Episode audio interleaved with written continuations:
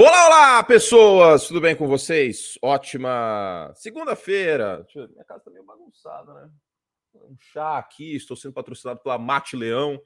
Você ouvindo no podcast, um beijo para você também em áudio, seja onde você estiver, no trânsito, nesse frio.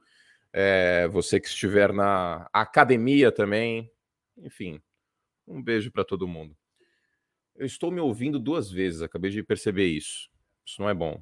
Então, deixa eu tirar aqui o, o fone, senão eu vou ficar maluco. Bom, uh, vamos lá, temos muitas coisas para conversar hoje. Parece que não, mas tem, né? Então vamos começar aqui, esperando as pessoas chegarem, claro, e para quem já está, o Tom está se limpando, como vocês podem ver, né, Tom? Importante a higiene dos gatos. Pronto, me mutei aqui. Quando tiver as ligações, aí eu coloco de volta. E uh, temos notícias, tá? A gente vai fazer o giro de notícias. Muito obrigado ao André, diz que me ama, eu amo você também. Muita gente aqui com a gente já, Felipe, o Mário, o Jafé, o Felipe.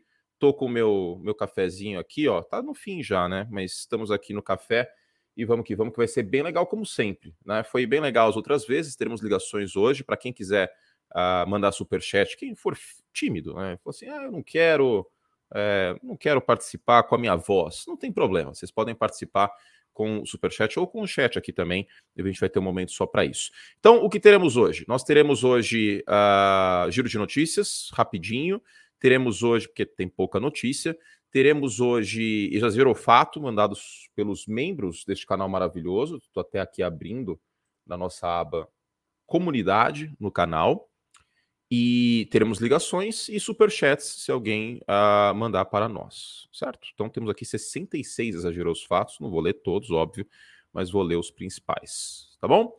Uh, vamos lá. Já temos aí 172 pessoas. Uh, vamos com o giro de notícias? Muito bom, vamos com o giro de notícias. Informação do Rapoport, o Buffalo Bills assinou aí, aliás, o, desculpa, o ex-Bills e o ex-Jets Tyler Croft assinou um contrato de um ano com o San Francisco 49ers, chega para ser rotação do George Kittle, obviamente, né? Um seguro, porque a gente sabe que o George Kittle é um excelente tarefa, mas vez ou outra ele acaba perdendo jogos por lesão. Aliás, o próprio Croft tem um histórico de lesão, mas um contrato interessante, informação foi dada também pelo Adam Schefter. Também via Ian Rapoport, Cleveland Browns assinou um contrato de um ano com o Jadivion Clown, que está de volta, portanto, lá em Cleveland. Vou pegar aqui os números do, do Jadivion Clown, Reference. Para quem quiser, uma dica até para vocês: joguem nome do jogador e reference, que aparece o Football Reference, que é um site muito bom para isso. Ele teve nove sacks ano passado, foi o melhor ano dele desde 2018, né? Que foi o último ano de Houston. Ele foi trocado, em Seattle não rendeu, em Tennessee teve zero sacks. Em Cleveland faz sentido, porque ele não é a peça principal, né? O Jadavion Clown é o oposto a Miles Garrett. E tava, a gente estava com esse questionamento ainda em relação a quem jogaria nesse oposto do Garrett, que é um dos melhores defensores da liga, mas precisa de ajuda, né? Senão é só dobrar o Miles Garrett quase toda jogada e a vida fica muito fácil. Então, acho que é uma negociação que é boa para todos os lados, né? É boa para o Jadavion Clown, que tem 28 anos, contrato de um ano, talvez ainda consiga mais um. E boa para o Miles Garrett, porque alivia o Garrett por tabela, e boa para o Cleveland Browns, e aí se reforçando depois do draft. O que mais temos de informação aqui? O Ari Meirov soltou no Twitter que o Marquis Goodwin deve assinar com o Seattle Seahawks, né? uma questão aqui mais de, de elenco, ele uma ameaça em profundidade, mas também não é aquela grande coisa. E no giro de notícias aqui da NFL, a gente teve a fotinha dos calouros, né? Pro, pro álbum da, da Panini e tal, para os cards. Também acho que não é uma notícia muito importante. E também tem o rumor, né, que o, Mike Garofalo mandou no Twitter. Os Colts uh, estão trabalhando numa negociação com o Nick Foles formação do Garófalo e do Zach Kiefer, se eu não me engano. Isso, Zach Kiefer. E para reserva do Matt Ryan, acho que faz bastante sentido também, lembrando que o, o Nick Foles trabalhou com o Frank Wright lá na Filadélfia. Ok? Então, acho que de giro de notícias é isso. Obrigado ao Gui Costa, novo membro aqui do canal. E.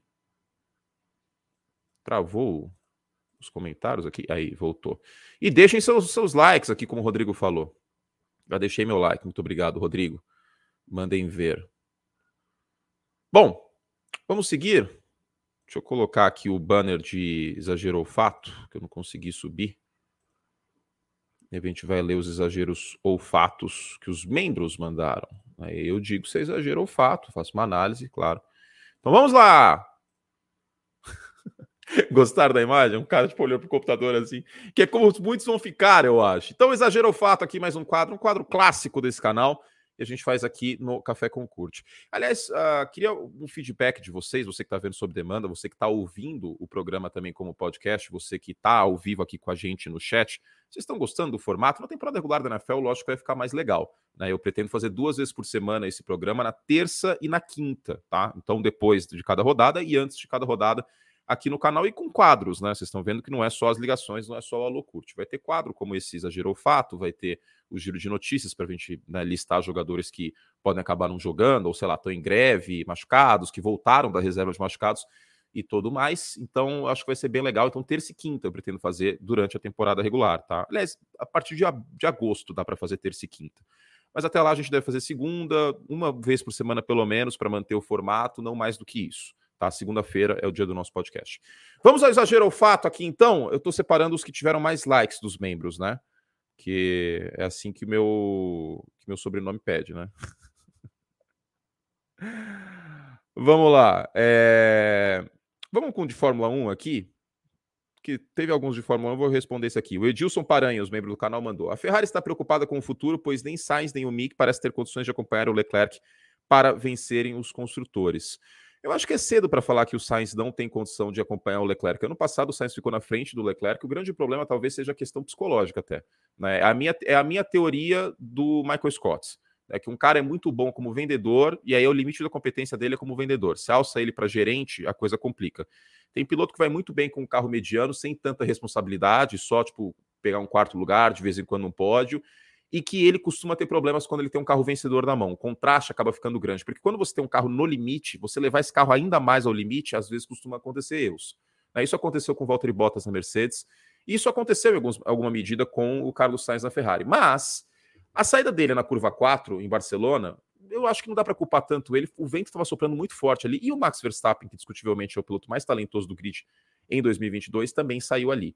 Então, acho que não dá para jogar tudo na conta do Sainz nessa corrida. A fase não é boa. O Mick, eu não vejo nesse momento como futuro da Ferrari, tá? Mais uma vez, largou uh, e não pontuou.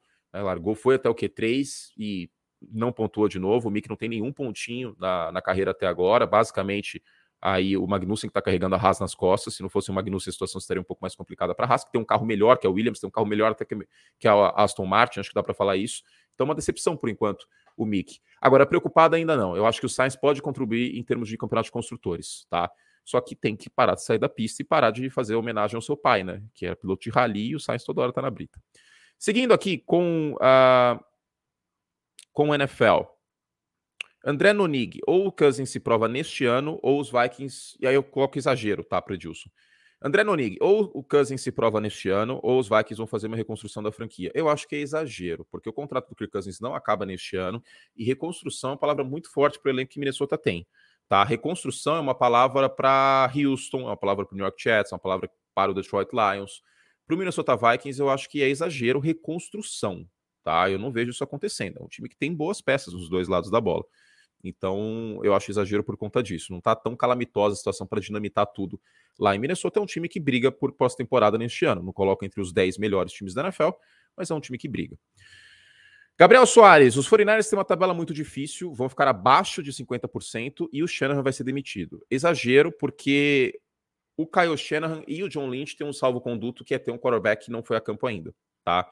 Eu acho que se em 2023 os 49ers tiverem uma campanha negativa, aí pode ser um risco dele ser mandado embora. Não acho que seria ainda, tá? Porque o cara tem crédito. Mas neste ano é bastante exagero se São Francisco tiver uma campanha negativa, o Caio Shannon ser mandado embora. Fabrício Machado, com o Winston jogando bem como estava no começo da temporada, Saints são reais candidatos a título da divisão.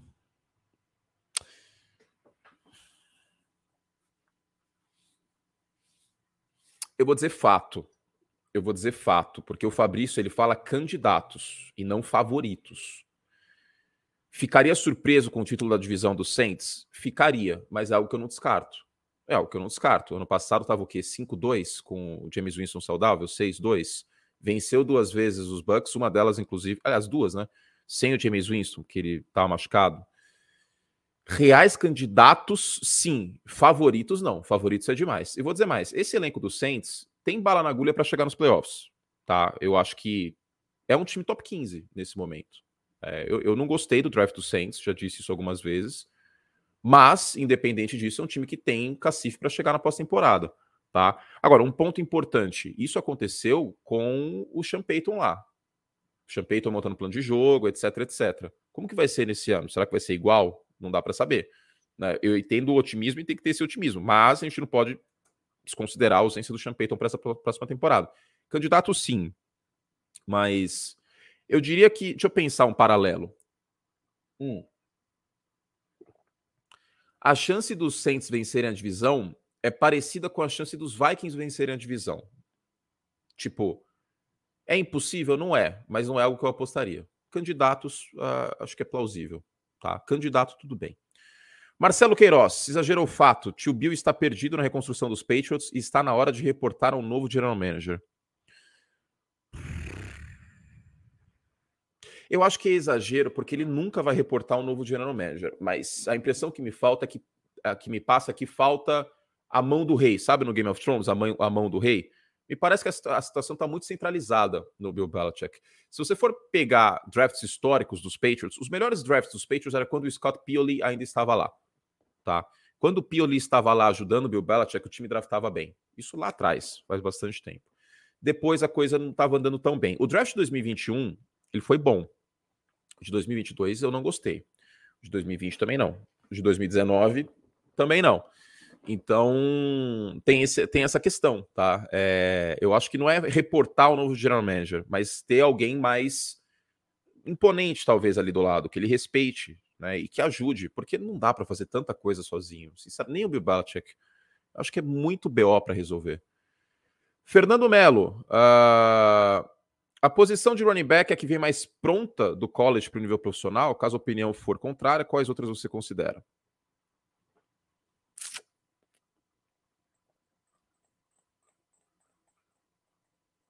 Considerando o Kicker e Panther, claro, né? Eu acho que é fato. Eu acho que é fato. Se você for pegar as posições mais. Uh, que a curva de aprendizado é mais atenuada, eu acho que a de running back é a mais. Porque você, quarterback não vou nem entrar na conta. O wide receiver tem muito wide receiver no college que não precisa nem trabalhar com press coverage na frente dele. É, Tyrant, os caras chegam tudo cru na NFL, porque o college não, não foca em, em lapidar Tyrant. Linha ofensiva, não vou entrar, nem entrar no mérito também. Talvez Ed Rusher, mas o, Ed.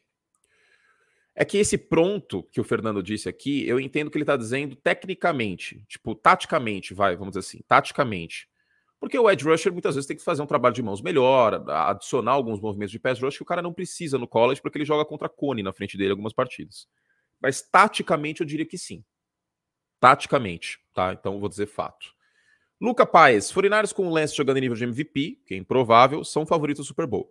Se isso acontecer com o Trey Lance jogando em nível de MVP, é fato. Tá? Eu acho improvável, mas é fato. Nessa, nessa condição, considerando o elenco do time, é fato. O Renatinho Lopes mandou um superchat aqui. Quem quiser mandar superchat, eu leio no final, tá bom? Depois das ligações. Obrigado às 400 pessoas que estão aqui com a gente. Vitor Castro, com o Russell Wilson lançando, o trio de wide receivers de Denver, Sutton, Patrick, Judy, pode virar top 5 ou até top 3 essa temporada. Fato. Eu gosto bastante dos três.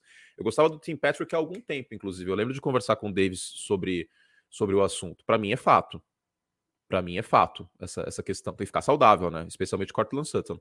Mas para mim é fato. O corpo de recebedores, no papel, todo respeito ao, ao Tyler Lockett, mas no papel, o, o corpo de recebedores de Denver é melhor do que o Russell Wilson tinha em Seattle, tá? Então é fato. Arthur Fontana, exagerou o fato. Apesar de questionável, as duas primeiras rodadas do draft 2022 mostram uma vontade maior dos Patriots ajudar o Mac Jones do que tapar os buracos na defesa.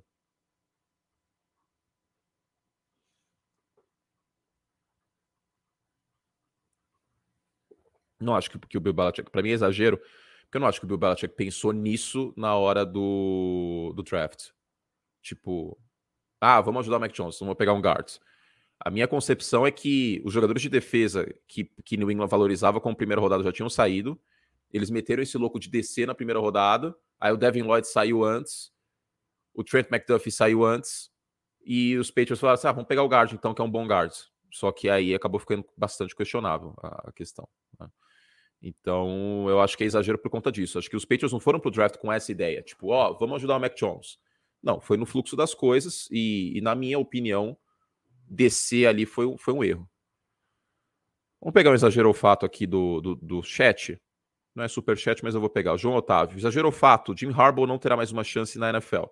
Exagero. Ele até foi sondado, só que ele quis voltar para Michigan. A questão é que ele não quer sair do college, porque ele sabe que o estilo dele é melhor para o college football. Ainda mais na alma mater dele, onde ele se formou, onde ele foi quarterback, onde ele tem a chave do time. Né? Então, na NFL, ele não vai ter a palavra como lei, como tem na, na Universidade de Michigan nesse momento. Vamos mais uma de Fórmula 1 aqui. Gilson dos Santos. Seria exagero falar que a Mercedes com essa melhora pode ganhar menos uma corrida sem ser aquelas corridas malucas, como da Alpine no passado? Não é fato para mim. Eu até cheguei a twittar ontem. Tem 16 corridas ainda, cara. É, a Mercedes tem a mesma chance de ganhar uma corrida nesse ano do que a McLaren tinha ano passado. E a McLaren venceu com o Ricardo. Então, acho que pelo menos uma corrida das próximas 16 a Mercedes deve vencer. E deve melhorar mais ainda o carro, tá? É, é muito questão disso. Aliás, um ponto importante que eu acho que vale a menção: o, o o Hamilton se voluntariou para ser cobaia no carro dele. Né? O carro para testar as, as, as, novidades, etc., é o do Hamilton. Isso explica, em parte, não estou passando pano, não, porque a fase não é boa. Vocês sabem que eu não passo pano, nem para meus ídolos. Nunca passei para o Brady, nunca passei para o Hamilton, não passo pano, vocês sabem disso. Mas isso explica, em parte, o desempenho diferente do, do carro do, do Russell e do Hamilton. Tá? Mas tá ruim, tá complicado. Eu achei lamentável ele virar e falar: vamos poupar motor. Isso não é o que eu espero de um, de um heptacampeão. Tanto é que acabou chegando em quinto. Né? Mas isso eu falei mais no, no vídeo de ontem, do Vencedores ou Perdedores. Danton Lopes, o sucesso de montagem do time dos Rams refletiu em uma off-season mais agressiva dos outros times, com mais trocas de primeira rodada. Fato, fato. Especialmente a questão de Denver, né? Que foram atrás do Russell Wilson. Essa troca do Russell Wilson em anos anteriores acho que não teria acontecido. Eu acho que Denver teria olhado e falado assim: ah, vamos tentar draftar alguém, talvez ano que vem. Né? E o exemplo bem sucedido dos Rams eu acho que ajudou os times a serem mais agressivos. Cleveland também, com Deshaun Watson, né? Cleveland não tinha um quarterback ruim no Baker Mayfield, mas a gente viu que naquela divisão e na Conferência Americana talvez seja necessário muito mais. Eu acho que é necessário muito mais. Daí foram atrás do do Deshaun Watson, embora tenha todas essas questões fora de campo, e vai ter uma investigação. Tá rolando a investigação da NFL, hein? Ainda pode ter suspensão. Quanto tempo a gente tem? 17 minutos. Vamos mais uma aqui? João Gabriel, apesar das questões médicas, na Kobe Dean tem potencial para ser um estilo do draft. É fato para mim, porque foi uma escolha de terceira rodada, né? Minha preocupação, além das questões médicas do ombro e tal, é o tamanho dele. Ele é muito baixo para um linebacker. Mas na terceira rodada pode ser uma bela de uma barganha, João. Eu achei excelente a escolha de Filadélfia. O draft dos Eagles foi muito bom, inclusive. Vamos mais uma do chat aqui. André Costa, exagerou o fato. O Baker está sendo jogado de lado ou ele não é bom mesmo? Cara, bom eu não acho que o Baker Mayfield é. Bom é uma palavra muito forte. Tá? Eu, não, eu não acho que, que, que ele é bom. Bom. Ele é ok. Ele é ok. Bom, eu não acho que ele é. Agora, a questão é que Cleveland quer mais. E Cleveland percebeu que só o Baker, independente de lesões ou não, não é o suficiente para levar o time ao Super Bowl. E o time acabou sendo agressivo nessa troca pelo, pelo Deshaun Watson. Não acho o Baker Mayfield um quarterback bom. Eu acho um quarterback mediano. Eu acho um quarterback parecido com o Jimmy Garoppolo eu listaria pelo menos 16 quarterbacks melhores que o Baker Mayfield, para mim. É, e posso fazer isso até agora, quer ver? Ó, or let's quarterback. Vamos começar com uma última pergunta aqui. Ó, vamos lá, vamos contar. Josh Allen, melhor. Mac Jones hoje, para mim, hoje, hoje, o Mac Jones é melhor que, que o Baker Mayfield. Hoje, 2022. 2. Lamar Jackson, 3. Joe Burrow, 4. Lamar, é, Deshaun Watson, 5. Matt Ryan, 6. Eu acho o Ryan Tannehill mesmo nível, então eu vou deixar de lado.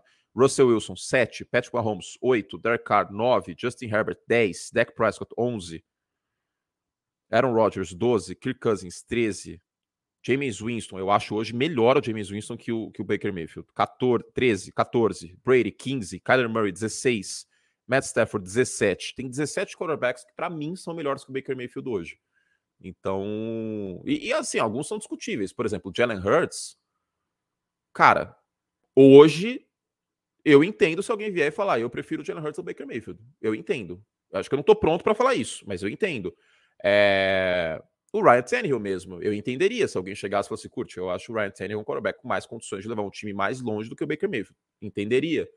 É, o Mac Jones, eu disse que sim. Entendo também se alguém disser que não. Mas é pelo menos 16. Né? Pelo menos 16. Deixa eu agradecer aqui o Roberto Guedes, membro novo do canal. Deixa eu colocar aqui na tela. Quem, quem... É como se fosse o sub, né? Da, da roxinha. Valeu, Roberto. Vamos aqui uma última do chat. Essa eu vou responder porque tem a ver, né? Exagerou o fato. Os Eagles têm grandes chances de ganhar a divisão, tendo em vista a defesa mais forte deste ano e o técnico ruim de Dallas. Para mim é fato. Tem chance sim, uma chance alta. O favorito é o Dallas Cowboys. Mas o Philadelphia Eagles tem chance de ganhar a divisão. Para mim tem. Deixa eu responder mais uma só aqui dos membros, né? Para ser, ser justo. Porque senão né, os membros têm que ser privilegiados. Eles pagam o carnê de mercadorias do baú da felicidade em dia eles têm que ser privilegiados. Deixa eu criar o banner do Veiga Bets aqui para fazer o merchan. Vamos lá. Vamos à aba comunidade. Aliás, estamos chegando em. Estamos chegando em 80 mil inscritos no canal, hein? Quem não é inscrito aí, mandem ver. Tamo junto, meus lindos. Vamos lá, mais dois, hein? Mais... Vamos até 25 minutos, aí a gente faz as ligações, para ficar quase 40 minutos de programa. Deixa eu ver o que mais. Tu, tu, tu. Luiz Pedreira, o Detroit Lions tem capacidade para emergir como segunda força na NFC North e ser uma das maiores surpresas dessa temporada? Para mim é exagero. Para mim é exagero. Eu vejo o Detroit talvez ficando até na frente dos Bears, mas eu não vejo o Detroit com condições de, de, de ficar na frente do Minnesota Vikings na, na NFC Norte. Não, eu acho que é um pouco de respeito aos Vikings, tá? E talvez um pouco de empolgação demais com o Detroit. Ainda é o Jared Goff, ainda tem questionamentos desse time na secundária, por exemplo. A gente não sabe como os calouros vão entrar, a gente não sabe como o Williams vai voltar de lesão, que foi a primeira escolha de Detroit. Eu acho que a reconstrução tá boa, mas colocar como segunda força, para mim é exagero. que mais? Vitor Batista, ele manda aqui uma pergunta e não exagerou o fato. Qual a chance do Felipe Dugrovic entrar na, na F1 sem ter afiliação uma equipe? Bom, não vou responder exagerou o fato, vou responder então com a chance. Eu acho muito baixa, muito baixa. Tem muita gente na frente. Tem o Oscar Piastri, por exemplo, que está na dependência do Alonso aposentar ou não, para ele, ele, conseguir uma vaga da Alpine. Ah, então eu acho muito difícil. A gente não pode esquecer que nos anos 90 era muito mais fácil o piloto brasileiro entrar na Fórmula 1, porque a nossa economia era basicamente dolarizada, né? Um real valia um dólar. E a Fórmula 1 gira em libras e dólares. Então, quando a nossa moeda está do jeito que está, um real, é, um dólar vale cinco reais, fica muito mais difícil para conseguir patrocínio e etc. Você pega, por exemplo, é, em 1995, tinha uma equipe basicamente patrocinada com dinheiro brasileiro, que era a Ford Corse. Era uma equipe horrível, foi o último carro a mudar de alavanca manual de câmbio para alavanca no volante. Sim, foi. Mas você via patrocínios de empresas brasileiras, tinha lá Sadia, Unibanco, etc. Hoje é virtualmente impossível que isso aconteça. Então tem essa questão. Sem dinheiro fica muito difícil. Muito, muito, muito difícil. Uh, e por fim, Thales Medeiros. Nem tudo está perdido no Seattle Seahawks. Pete Carroll ainda pode surpreender. Para mim é exagero. Enquanto ele não mostrar alguma coisa nesse sentido, é, para mim, é exagero. Tá bom? Bom, então é isso, exagerou o fato. Obrigado aos membros que mandaram pedir ontem à noite. Teve um monte de comentário. Obrigado a todos vocês. Vamos fazer o merchan aqui. Seguinte, arroba VegaBets, para quem quiser aí um, um, clube de investimentos de apostas esportivas. O Vini investe em Minor League Baseball, na MLB também. É um broker, né, basicamente e eles cuidam de tudo, toda a burocracia. Minor League já saiu o resultado, o Vini me mandou aqui na primeira, no primeiro mês de temporada 5 unidades positivo, que dá 5% de rentabilidade. Então, para mais informações, entrem lá, arroba VeigaBets para falar com o Vini, que é um cara que é amigo pessoal meu, não faria essa propaganda se não fosse. É, Bom, faria algumas outras propagandas, né? Como já fiz aqui, por exemplo. Mas nesse caso, digo com todas as palavras, as letras, que é o amigo pessoal, um cara muito sério, muito focado, muito trabalhador. Tipo, ontem à noite ele estava mandando tweet para assessor de imprensa da Minor League para saber qual arremessador ia começar o jogo, né? Então, dedicação absoluta em relação a ele. Vamos então ter as ligações? Que delícia! Participe, 3280-3176. Tem ligação já. Alô! Tudo bem? Tudo bem? Sou eu, tudo bem?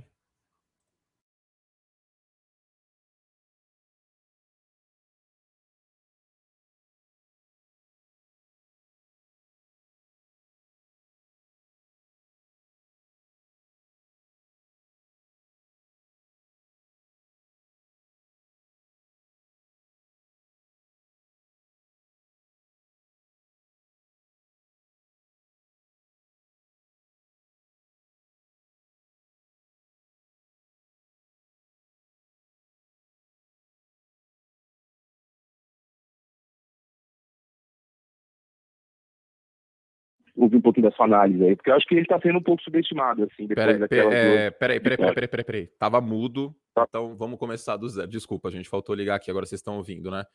O Pedro tá com a gente aqui. De onde você é, Pedro? Sou de São Paulo. São Paulo. São Paulo. Agora Isso. voltou, já avisaram. Desculpa, Pedro, pela dificuldade técnica. Imagina, imagina. É, o Pedro é de São Paulo, torce para o Saints e ele quer conversar sobre a questão do Denis Allen, né? Isso. Manda de novo, então, sua pergunta, sua contestação aqui com a gente. Então vamos lá, fazer um protesto. Diga, protesto. o Denis Allen é protesto, polêmica. Hum. Acho que o Denis Allen é extremamente subestimado pelas duas vitórias que ele teve em cima do Brady ano passado, aquele 9 a 0 A melhor sabe? A, primeira, a melhor é, atuação de um técnico defensivo que eu já vi.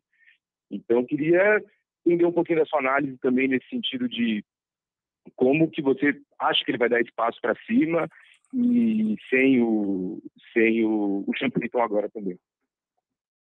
Eu, eu, a situação do New Orleans Saints eu acho a seguinte: é, eu vejo o New Orleans Saints como um time, por incrível que pareça, subestimado e superestimado ao mesmo tempo. Faz uhum. sentido? Uhum. Olha, faz. Eu, ve, eu, vejo, eu vejo o Saints dessa forma. Por quê? Eu não acho que é um time para chegar em final de conferência. Certo? Concordo. Não acho que é um time. Uhum. Assim, tem que dar muita coisa certa para ser um time para chegar em final de conferência. Defesa tem que voar abaixo, o Terry Matthew tem que jogar como no auge dele.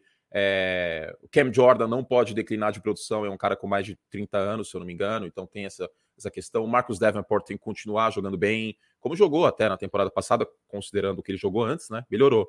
Uh, não pode ter lesão na, no, no, time como um todo.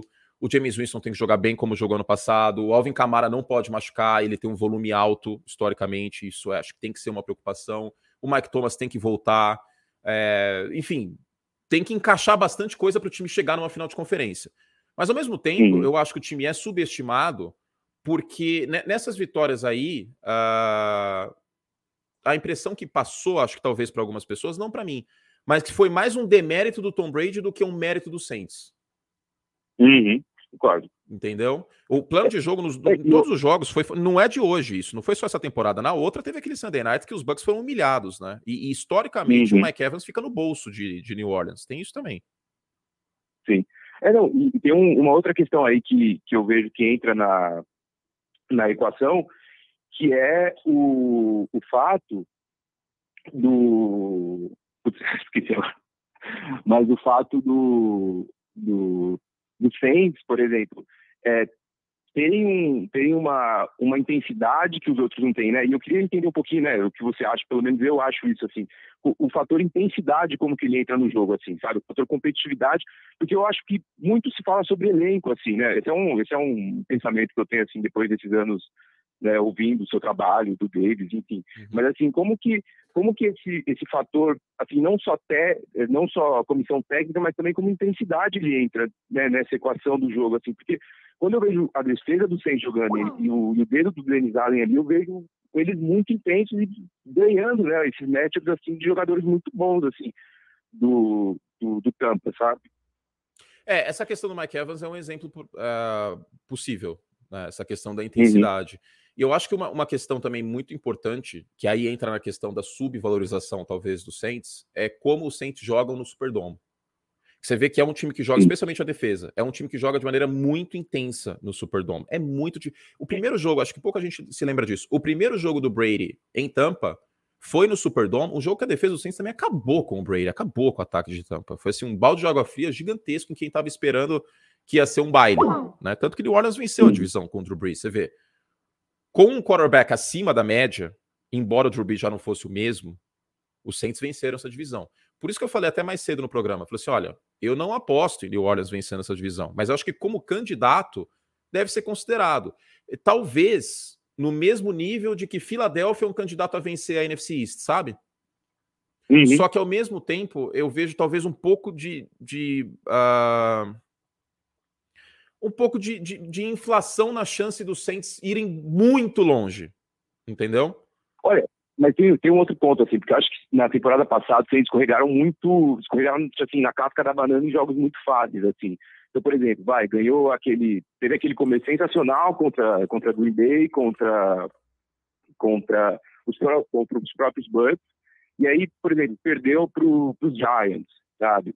Então, então assim, foram jogos, assim, sabe, foram jogos que, que a princípio, se você olha o, o, o calendário, você fala, não, isso aí é uma vitória fácil, talvez, sei lá, o jogo contra, contra Green Bay seja uma, uma derrota, né? Então, então assim, eu, é que eu acredito isso, né? Também sou torcedor, eu, eu torço para isso, mas assim, acho que, que se encaixar nesses jogos fáceis, fizer a lição de casa nos jogos um pouco mais simples, acho que talvez consiga, consiga ter, acho que por isso que é subestimado, entendeu? Não, eu, eu acho que faz sentido, mas é, é, esse tipo de. Você perder jogos que são fáceis também fica complicado, porque ó, você pega o início da temporada, eu vou considerar só o James Winston jogando, tá? Porque depois aí uhum. é. Putz, aí não tem como, né? Ah, aí é brincadeira. Mas Trevor Siemens, tranqueira que foi o quarterback ano passado. Mas você pega aqui, por exemplo, semana 2, 26 a 7 pro Carolina Panthers. Um time que quer ir longe na temporada não pode perder de 26 a 7 pro Carolina Panthers. Exato, exatamente. Entendeu? É, você mesmo citou esse jogo do, dos Giants. Que semana que foi isso? Acho que o James Winston jogou esse jogo, com certeza. Deixa eu pegar aqui. Foi, semana 4, o James Winston jogou. Perdeu para o New York Giants com o Alvin Kamara passando das 100 jardas. Entendeu? Uhum. E o Saquon Barkley não fez nada de muito extraordinário. Enfim, não, não era um jogo para perder. Jogo né? Na prorrogação. É. Quando, quando, é que assim, é, é uma medida de força. Acho que é até bom a gente conversar sobre isso. Você, quando você quer ser um time para ser levado a sério, você não pode perder jogos para adversários muito fracos. Porque aí você, você se expõe para adversários da mesma medida sua. Porque aí o cara vira e fala assim: pô, esse time aí dá para a gente fazer alguma coisa, entendeu? Por isso que ano passado, por exemplo, quando os Bengals perderam para os Jets, eu torci muito o nariz. Eu falei assim: putz, cara, não dá para perder para os Jets. Os Bengals querendo se levar a sério nessa temporada, não tem como. Uma vez vai acontecer. Não tem, é, também uhum. não tem como. Vai acontecer. Agora, de fato, foram muitas partidas que os Saints bobearam. Né? E com o James Winston, acho que isso que é importante a gente frisar. Eles venceram os Packers naquele jogo em Jacksonville, na semana 1, aí perderam para os Giants, perderam para os Panthers. Para os Saints serem um time de brigar forte, até pela divisão, eles não podem perder jogos assim, né? Então, se você pegar essa temporada, vamos pegar aqui, semana 1 contra Atlanta, mesmo jogo sendo em Atlanta, e a grande rivalidade da NFC Sul, inclusive, é essa: é Falcons e Saints. Sim. Mesmo é sem rivalidade, não pode perder. Você pega esse calendário do Saints, existe uma chance real do New Orleans Saints começar 3-0. Falcons, Buccaneers Sim. e Panthers. Dá para imaginar que eles podem vencer os Bucks em casa? Dá para imaginar. Só que se começar um 2, por exemplo, se, per se perder para os Bucks e perde um desses jogos, ou para Atlanta ou para Carolina, aí já complica. Entendeu? Então, eu, eu acho uhum. que sua, essa sua análise ela é, ela é muito, muito acertada dessa questão de New Orleans não poder perder esses jogos fáceis. Porque se você analisar o calendário como um todo, tem jogos complicados aqui. Tem essa sequência, por uhum. exemplo, ó, vou, vou, terminar aqui a ligação falando dessa sequência e a gente vai para a próxima. Perfeito. Rams, 49ers e Buccaneers, semana 11. Cara, essa sequência é muito dura, porque é Rams em casa, uhum. aí viaja para São Francisco na semana 12, depois cruza o país, vai até Tampa na semana 13, num prime time, e aí tem a folga. Essa, essa sequência uhum. aqui pode determinar o que é o New Orleans Saints de 2022. O que eu acho que é um time para playoff, mas não um time uhum. para ganhar o Super Bowl. Beleza. Beleza? Algo a mais, querido? Não, na, na, realidade só também só queria deixar mais um comentário aí. Cara, adorei a sua, a sua análise do Vai Dando Amor na, na roxinha. Achei excelente, totalmente excelente. Uma aula de, de linguagem corporal, cara, absurdo, assim. Mas, bom, é isso. Gosto muito do seu trabalho aí. Você do Deus aí também pode mandar um abraço para ele. Obrigado, e, obrigado. Bom. É e, valeu, e valeu aí, acima de tudo, pelo, pelo debate, pelo diálogo. É não tem como ah, você concordar com tudo que eu falo, eu também não vou concordar tudo com o que o torcedor de time XYZ vai falar, mas acho que a gente pode chegar numa composição num, num ponto em comum, e o papel do torcedor é esse, é torcer, é torcer pelo melhor. Exato. Mas o meu Exatamente. papel é tentar, de acordo com o, meus pensamentos, meus dogmas, minhas visões, é, analisar os 32 times. Mas foi muito legal a ligação. Valeu, Pedro, um abraço. Perfeito. Abraço, tchau, tchau. Alô? Alô? Alô, diga. Alô? Estou te ouvindo. Caraca, sério, você me atendeu? Nossa, velho. Atendi. Hora, Tudo bem? Tudo bem, Tuti? De boa? De boa. Qual que é o seu nome? Conta pra gente. Fabiano Júnior. Qual? Fabiano Júnior. Fabiano, tudo bem, Fabiano? Que time você torce? Torço pro Baltimore Ravens. E aí, Fabiano, o que você quer conversar hoje sobre Baltimore, sobre algum outro tema, sobre a vida, conselhos amorosos? Estamos aqui para isso. Cara, eu queria falar que Baltimore vai voar esse ano, mano. A gente tá. Eu gostei muito do draft de Baltimore. Eric da Costa é um Deus. É um Deus da board. O cara voa demais e eu tô muito feliz, mano. Tô muito, com muita expectativa pra Baltimore esse ano. Você vê uma expectativa do time ganhar o Super Bowl. Se tivesse. Se eu te der 50 reais aqui pra apostar, você apostaria no Baltimore Ravens ganhando o Super Bowl sem medo de ser feliz? Cara, eu não. Não. Eu gosto do Baltimore, mas eu acho que é um time para chegar em final de conferência. Pelo não menos final de conferência. O, que, o que você acha que você. Você estaria feliz com o que, assim? Tipo, se Baltimore chegasse onde nessa temporada?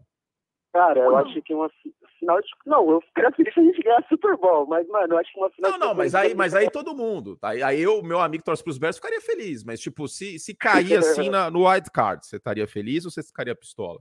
Não, eu quero, eu quero, eu quero pelo menos final de conferência esse ano, mano. menos, tive... menos que isso não é suficiente. Menos, não tô feliz, não tô feliz, não. Ah, a gente colocou, a gente fez um time muito bom esse ano. E eu tô com muita expectativa esse ano pro, pro time, cara. E você tem alguma pergunta para fazer, algo a mais que você queira falar para a nossa audiência? Você está falando ao vivo aí para milhares cara, de pessoas. Eu, eu sempre tive uma dúvida. Tipo Diga. assim, é, quem, quem é o melhor wide receiver, o Jamar Chase ou o Justin Jefferson, na sua visão? Para mim é o Jamar Chase. Eu acho o Jamar Chase mais completo. Não é um demérito do Justin Jefferson isso, tá? Antes que alguém vire e fale, pô, mas o que, que você tem contra ele? É que você torce contra os Bears? Pelo contrário, adoro o Justin Jefferson. Mas eu vejo o Jamar Chase como mais completo. Tanto que como prospecto era melhor também. Mas é meio que... Vou, vou te dar um exemplo com analogia, que vocês sabem que eu gosto bastante de fazer. Eu prefiro molho bolonhesa. Mas se você trouxer um bom nhoque, um molho ao sugo, com, com um pouquinho de manjericão, eu vou falar que é do cacete. Mas eu prefiro molho bolonhesa. É, é subjetivo isso. Eu entendo se você prefere o Jefferson, se o pessoal que tá ouvindo também prefere o Justin Jefferson. Eu vejo ele como um wide receiver mais completo. Pô, mano, da hora. Velho, eu tô, tô aqui tremendo, cara. Eu não achei que você me atender, não, mano. Já tentei várias vezes. Tamo junto. Obrigado, viu? Vamos para mais uma ligação aqui. Quer mandar um beijo para alguém? Namorada, ficante, mãe, pai? Na vida amorosa tá uma bosta, velho. Tá louco. Mas vai ficar boa. Não fala palavrão, meu Deus do céu. Vai ficar boa. Beijo pra você. Vamos seguir aqui. Tchau, beijo, meu beijo. querido. Tchau, puxa. Vamos para a última ligação. Alô? Alô, Cristina. Alô, Cristina. Não tenho dançarinos aqui atrás de mim e tal, não temos prêmios ainda, quem sabe no futuro. Tudo bem? Quem eu falo? Não, é, meu nome é Felipe. Tudo bem, Curte? Tudo bem, Felipe. Prazer falar com você. O que, que você tem aqui? O que, que você torce? O que, que você quer conversar com a gente? Conte para mim. Cara, eu sou Denver Broncos, né? Hum. Tô animado. Animado, esse... então. Animado pra caramba esse ano. Eu acho que é um ponto que o pessoal não tá levando em consideração além do Russell Wilson, é a troca de técnico. Hum, é um fator que acho que ficou um pouco embaixo do tapete mesmo, né? Do Nathaniel Hackett, Exato. porque pouco foi falado, porque aconteceu isso, aí veio aquela free agency louca, e aí a principal notícia em relação ao Denver Broncos era o Russell Wilson, ponto. Mas é um ponto importante, porque eu lembro que quando ele chegou, a, a empolgação era, putz, agora o Aaron Rodgers vem. Aí eu lembro que eu falei, gente, calma, pode ser que sim, pode ser que não. Normal que o time vá atrás de um membro de uma comissão técnica que foi vencedora, que teve o Aaron Rodgers como VP duas vezes, papipopopó. Mas não necessariamente vem o Aaron Rodgers. E aí isso aí ficou, acho que talvez um pouco embaixo do, do tapete, como eu falei, porque a notícia do, do, do Russell Wilson era muito mais bombástica, né? Mas é um bom ponto.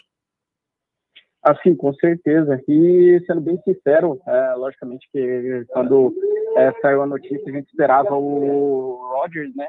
Mas a questão do Russell Wilson eu achei que é até um se encaixa melhor com o time, até mesmo por ser mais novo, né? A questão do treinador, você diz?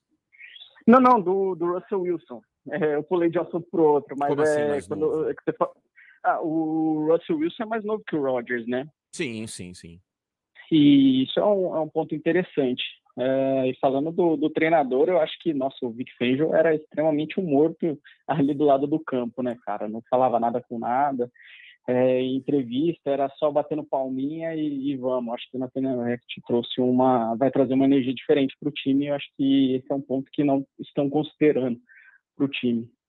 É, é, tem essa questão da, da, energia. É que, assim, muitas vezes acaba acontecendo de coordenadores defensivos um pouco mais velhos, é, eles não darem certo como head coach, né? Porque eles querem só cuidar da defesa e, e tem muita coisa que, que o head coach tem que fazer que é um trabalho chato muitas vezes. Por exemplo, gestão de cronômetro. Isso é uma coisa que o Vic Fangio fazia de uma maneira pavorosa, porque o coordenador defensivo, a última coisa que ele vai se pensar é o cronômetro.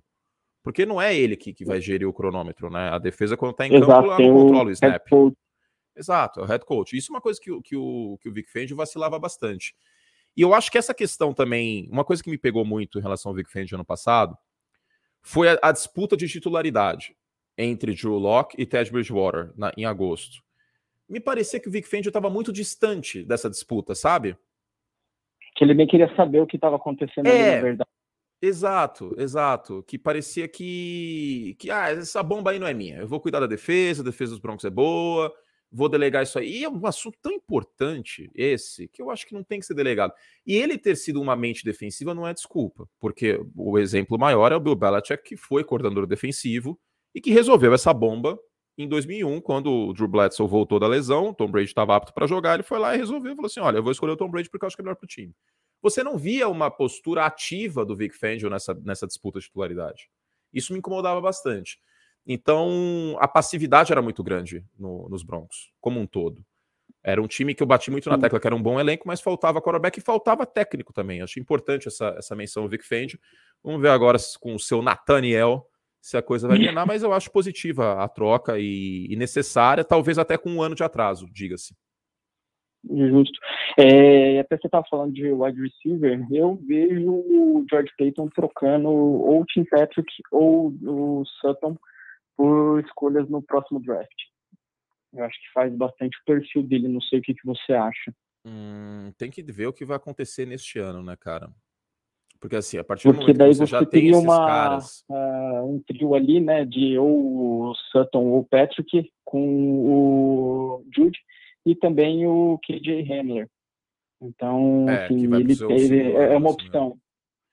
É, é, uma, é uma possibilidade, mas desses aí, se eu, se eu fosse ver uma troca, seria do Tim Patrick, e não por uma escolha muito alta.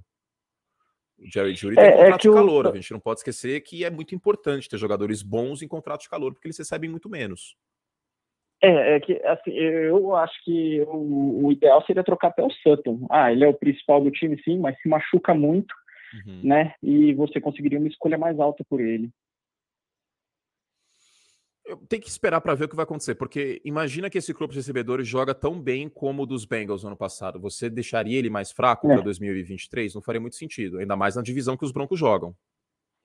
Justo. É, é. Tem, tem, esse ponto também, né? É, é, pensando mais na questão do Peyton, né? Que ele gosta de ter bastante escolha e pro draft que vem tá bem defasado, né? De primeira e segunda escolha. É, primeira e segunda rodada. Exato. O time não, não tem a escolha por conta da troca do Russell Wilson. Algo mais que você queira conversar Exato. com a gente, querido? Não, só isso. É, agradecer, fiquei feliz de ter, ter, falado contigo. Ah, e o seguinte, sobre a sua prometida lá, eu que mandei uma vez para você que eu não briguei com a minha durante um bom tempo, hum. aí a gente casou. Então, o seu, seu futuro é esse, cara, tá sacramentado. Espero, espero. Beijo, Thais, se você tiver audiência, meu amor. Parabéns, cara. Obrigado, viu? Obrigado pela audiência, obrigado aí pela, pela parceria, pelos votos de casamento para mim. Ainda não, mas vai, vai, acontecer, acho que no futuro. Obrigado, viu? Vai chegar. Abraço. Abraço. Até mais, pessoal.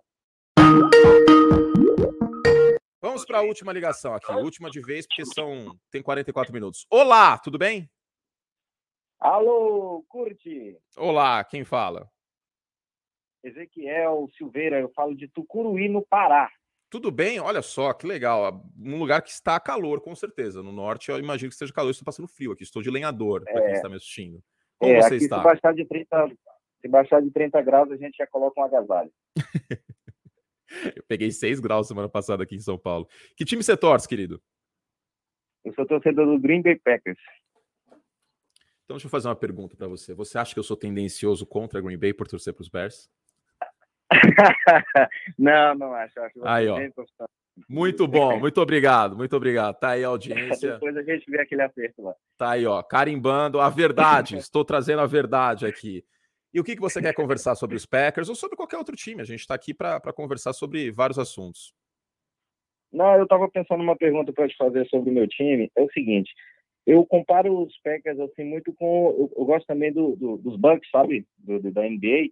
Hum. E eu percebi que nesses últimos anos eles vinham 2018, 2019, 2020, numa crescente, um time bem equilibrado e tal, mas não chegava. E eu vejo os Packers também nesses últimos anos nessa mesma nessa mesma pegada, sabe? Só que nos Bucks houve essa mudança de chave no último ano e eles terminaram por vencer, sendo já foram eliminados, etc., mas venceram. Sim. E eu queria saber qual é a sua opinião, o que é que falta para os Packers para dar esse, esse salto, entendeu? Para virar a máquina do mal e ser aquele time que veste preto dos filmes e é o time a ser batido e não ficar só nessa mesmice o tempo inteiro. Sabe o que eu acho que, que pode faltar para Green Bay? Primeiros tempos mais fortes em playoff Tipo, eu sinto que, que o time. Não é salto alto, não me entendam dessa forma, mas eu sinto que chega pós-temporada, os jogos estão ficando equilibrados demais, cara. E, e o jogo ficar equilibrado em pós-temporada, você dá margem para o azar. Green Bay precisa chegar num jogo de playoff, no divisional round, no, no, no, final de conferência, e pisar no acelerador no primeiro, segundo, quarto. E muitas vezes o estilo das chamadas é o quê? Corrida, corrida, passe curto, passe curto, e aí vem aquele play action e vem a bomba na minha concepção, foi algo que eu fiquei pensando essa semana, inclusive. Interessante você fazer essa pergunta. Mas é tentar pisar no acelerador no início de partida, cara. Para aí o adversário olhar e falar assim: putz, tem o Aaron Rodgers do outro lado. E aí, se o adversário tem que deixar de correr no segundo tempo porque o placar está desequilibrado, você já meio que tira uma fraqueza da defesa dos Packers dos últimos anos, que é a defesa terrestre. E aí você coloca a defesa secundária, um Kevin King da vida, que tudo bem, não vai ser mais BO, mas um Kevin King da vida, em situações óbvias de passe. Então, o que eu vejo é isso. Eu vejo que existe uma. Deveria existir pelo menos um senso maior de urgência é, dos Packers colocarem o placar mais elástico no primeiro tempo. Como colocaram contra o Los Angeles Rams. Eu não sei se você se lembra, o Divisional Round de 2020. Que o jogo estava totalmente sob controle para Green Bay. Um jogo com neve, papipopopó, e foi um jogo muito sob controle. Em nenhum momento, assistindo aquele jogo, você sentia que os Packers tinham chance de perder. Agora, contra a Tampa e não foi um assim. né? E era um time, era um bom time. Tinha o Jared Goff e tal, mas era, já era um bom time. Né? Foi, era o time, a base, tirando o Jared Goff e o Odell tal, mas que foi campeão no ano seguinte. Então, eu acho que o que falta é, é, justamente meio que vestir essa camisa da Me Machine, né? Do, do, do filme que você falou, do, do, do, Adam Sandler, e impor um pouco mais de medo em primeiro tempo em playoff. Falou assim, irmão, você está jogando em Green Bay, está jogando no Frio, no Lambeau Field, a gente vai pisar no acelerador no primeiro tempo entendeu? E sair um pouco dessa questão tática que eu gosto, mas que em playoff às vezes pode não ser necessário. Pessoal, eu não sei, parece que é, eu acho que é uma questão meio emocional. Eles, eu, não, eu não sei, não por causa dessas frustrações dos últimos anos, mas assim, eu, eu, eu assisto a NFL, torço para os Packers desde 2014, nunca tive o privilégio de ver meu time campeão e eu queria muito que isso acontecesse, que eles entrassem assim mais pilhados, fossem mais irresponsáveis até de atacar e, e até uhum. mesmo o próprio Rodgers, né, que ele segura muito o braço às vezes por questão de interceptação e meteu o louco mesmo e ir tudo ou nada. Mas vamos ver se esse ano a coisa muda. É, eu acho que é, passa um pouco por aí, talvez uma postura um pouco mais altiva, um pouco mais que foi o que Tampa teve naquela final de conferência no final do segundo quarto, né? com o Brady dando aquele passe em profundidade para o Scottie Miller em cima do, do, Kevin King, que foi touchdown. Eu não sei se Green Bay teria feito essa jogada, tivesse cham teria chamado essa jogada, entendeu? Então, eu acho que pisar um pouco mais no acelerador para se impor talvez seja um, um, uma coisa que precisa mudar em Green Bay para essa próxima temporada, especialmente playoff. Valeu, meu amigo, é isso aí. Beleza. Obrigado pela audiência, viu, querido? Um abraço. Até a próxima. Valeu, amigão. Parabéns pelo trabalho. Valeu. Tchau, tchau.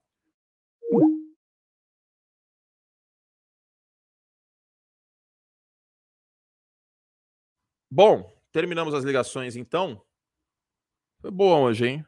Foi bom, foi bom as ligações hoje. Vamos responder os superchats aqui, a gente encerra este Café com Curte. Quem quiser mandar superchat pode mandar agora. Renatinho Lopes, curte pensando. Ah, sim. Observação importante. A gente está fazendo mais ligações e os superchats e tal, porque a gente está no período sem muitas notícias. Eu acho que é legal essa interação. Na temporada regular, infelizmente, não vai ter como fazer três, quatro ligações que a gente fez hoje, né? Eu vou tentar limitar para uma, duas e, e o Superchat responder um pouco mais rápido, mas é isso. Acho que nessa época é, vai, vai ser legal a gente conversar sobre. Então vamos lá. Renatinho Lopes, curte pensando em reconstrução e sem encontrar quarterback, você começaria com DL, OL ou secundária? Eu começaria com OL, tá? Porque o futebol americano ainda é um jogo de trincheiras. Pode parecer que não, mas numa reconstrução eu faria muito parecido com o que Detroit fez. Primeiro eu tento investir o máximo possível em linha ofensiva e linha defensiva em segundo lugar. Aí depois eu vou para secundária, aí depois eu vou para quarterback, tá? Eu acho que tentar resolver só com quarterback no primeiro momento não é o que eu faria. Claro, se você tiver a primeira escolha geral, tiver o Trevor Lawrence lá disponível como prospecto, você não vai passar o Trevor Lawrence para pegar um DL, né? Um, um, jogador de linha ofensiva. Mas eu vejo que é melhor. Vídeo que o próprio Cleveland Browns fez, né? O Cleveland Browns foi atrás do, do Miles Garrett naquela primeira escolha geral, porque era o que fazia sentido em 2017, e não um quarterback. E eu acho que Cleveland acertou. Enfim. Ah, mas tinha o Mahomes. Sim, mas o Mahomes era muito cru e o time tinha outros buracos para resolver. Né? Kansas City era um time muito mais pronto naquela época para pegar um, um quarterback, né? como de fato pegou. Rafael Damasio, podcast ou café com curto semanal de beisebol? Cara, podemos fazer. Eu estou tentando arranjar um parceiro. Novidades em breve. Novidades em breve. Eu não sei se semanal, mas talvez quinzenal aí para a gente conversar sobre o beisebol, tá? Então, em breve, novidades aí. Acho que depois das minhas férias, tá, Rafael? É, até porque a temporada do beisebol realmente engrena depois do All-Star Game também, né? Eu vou tirar uma semaninha de férias, vai ter vídeo aqui, tá? Pronto para vocês, vou deixar pronto. Mas o dia 4 de junho ao dia 12 eu estarei viajando. Mas, então não vai ter live, não vai ter nada ao vivo. Mas depois disso a gente pode pensar. Lucas Dias, curte o programa, ficou muito bom. Muito obrigado, Lucas. Minha pergunta é sobre beisebol. Por que acho que os Jays não estão conseguindo entregar o que deveriam? Cara, eu diria que é uma questão da oscilação do ataque. É um ataque que está indo muito para tudo ou nada. Você vê que é um ataque que consegue poucos walks, é um ataque que não está é, liderando o beisebol em home runs, e ao mesmo tempo é um ataque que é muito predicado no home run. Então, se você pegar corridas por jogo, é um dos cinco piores do beisebol. Porque o feijão com arroz do time, que é o home run, não está dando certo. Ao mesmo tempo, não tem alternativa. Walks e, e, e o small ball. Então, isso está faltando em, em, em, Toronto. Vamos ver se no resto da temporada melhora. Mas não é arremessador o problema, não, tá? Uh, nem bullpen no sentido do fechador, porque o Romano é um bom fechador. É o ataque ser mais consistente e entregar o que se espera desse ataque, que é potência no bastão, e não está entregando. Matheus Greco, dados os quarterbacks disponíveis na free agency, antes e depois da transação, você acha que os Steelers se precipitaram a escolher o Trubisky? Não, eu não acho. Eu acho que o Washington Commanders se precipitou ao escolher o Carson Wentz. Mas os Steelers com o Trubisky, não. Vídeo que o time estava com o plano de quarterback no draft e foi literalmente o único que pegou o quarterback na primeira rodada e pegou o Kenny Pickett. Né? Então, em relação ao Trubisky, eu não acho que, que se precipitaram, não, é, sinceramente. Não acho que tenha sido um horror isso. Gui Gomes, me liga, curto. Tem que ligar aqui, Guilherme. Ligar aqui. Mais pra frente pode fazer uma participação com você, pra você falar tudo que você pensa sobre o New England Patriots. As pessoas vão te xingar bastante, hein? Mesmo você torcendo pros Patriots. E por fim, é, Ana Carolina manda aqui. Grande cidadão monegasco, muito obrigado. Já estacionou seu iate para ver o Leclerc exercer sua cidadania e bater no GP de Mônaco? A observação é importante porque a chance maior do Leclerc bater é justamente ali na, no setor da Marina, né? Na Rascas, que ele bateu o carro do Lauda, foi ali no oeste da piscina que ele bateu no passado no, no, no Q3. Então faz sentido. Ah, mas eu não tenho um iate ainda. Quem sabe no futuro, depois de muito trabalho, muito café com curte, a gente possa ter um iate. Meus queridos, fizemos todo o estrago que podíamos. Obrigado pela, pela audiência de todos. Obrigado quem mandou superchat aqui. A gente volta na quinta-feira com outro Café com Curte e para falar sobre o mundo esportivo, falar um pouco diretamente de Mônaco, todas as informações aqui que vocês sabem, eu sou um cidadão monegasco, estou aqui morando em Mônaco. e tem, uma, tem mais dois superchats, eu vou responder a gente termina. Mas a gente volta quinta-feira. Então, para responder os últimos dois aqui, qual o futuro dos fullbacks da liga? Questão pontual. Você vai ter o Caio Juszczyk aqui a colar, mas no máximo cinco fullbacks uh, que aparecem. Os outros times sequer terão fullback no time. Arthur Maris mandou. E por fim, Felipe Barbosa curte, visto a entrevista do Fields, fala que ele sente que esse ano é o ataque dele, que é dele o ataque, e que os seus wide receivers podem surpreender, mesmo sem um grande nome. Vocês acham que eles podem surpreender? Eu acho sim, cara. Eu acho que o Darnell Mooney é um wide receiver muito subestimado na NFL hoje. Vamos ver se com uma pré-temporada, com o ataque de fato sendo do Fields, um ataque desenhado para ele, um ataque com mais jogo terrestre, né, que é, me parece ser esse o foco, e play action, com fields em mobilidade, fora do pockets, eu vejo sim uma perspectiva positiva com o Mooney sendo um cara de, uh, de profundidade, de play action. O ataque dos Bears, para terminar, eu sinto que o ataque dos Bears esse ano não vai ser top 10 da liga, mas vai ser um ataque parecido em esquema, não em produção, porque Derrick Henry é outros 500, mas em esquema com o ataque do Tennessee Titans. Eu vejo o ataque do Tennessee Titans sendo emulado por Chicago para tentar ajudar a evolução do Fields, tá bom? Beijo carinhoso para vocês. Muito obrigado pela audiência como um todo. Lembrando que esse, essa live fica sob demanda para vocês aqui no YouTube e em podcast, no nosso agregador. No podcast do Pro Football tem lá a live, esses cinquenta e tantos minutos que a gente teve aqui para conversar, tá bom? Para os membros, tem dois vídeos que eu vou subir agora para os membros desse canal. Então seja membro, hein? R$ 7,90 por mês só um vídeo sobre a minha preocupação com o Dallas Cowboys, estou bem preocupado com o time, e um outro, uma pergunta do Marcelo, que é nosso membro patrono, ele pediu para eu falar sobre é, Practice Squad e Injury Reserve, como funciona a reserva de machucados o time de treino.